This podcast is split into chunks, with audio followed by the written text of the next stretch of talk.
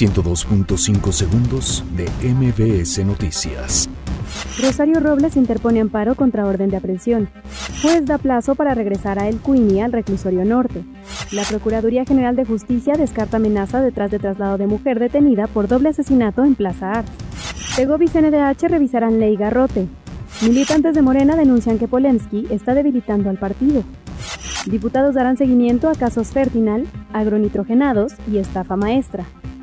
Realizarán en Estado de México jornada de cirugías para corregir paladar hendido.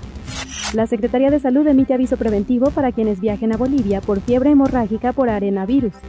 Donald Trump asegura que trabaja en un tratado de libre comercio con Brasil. Consigue Fabián de Luna oro para México en gimnasia artística. 102.5 segundos de MBS Noticias.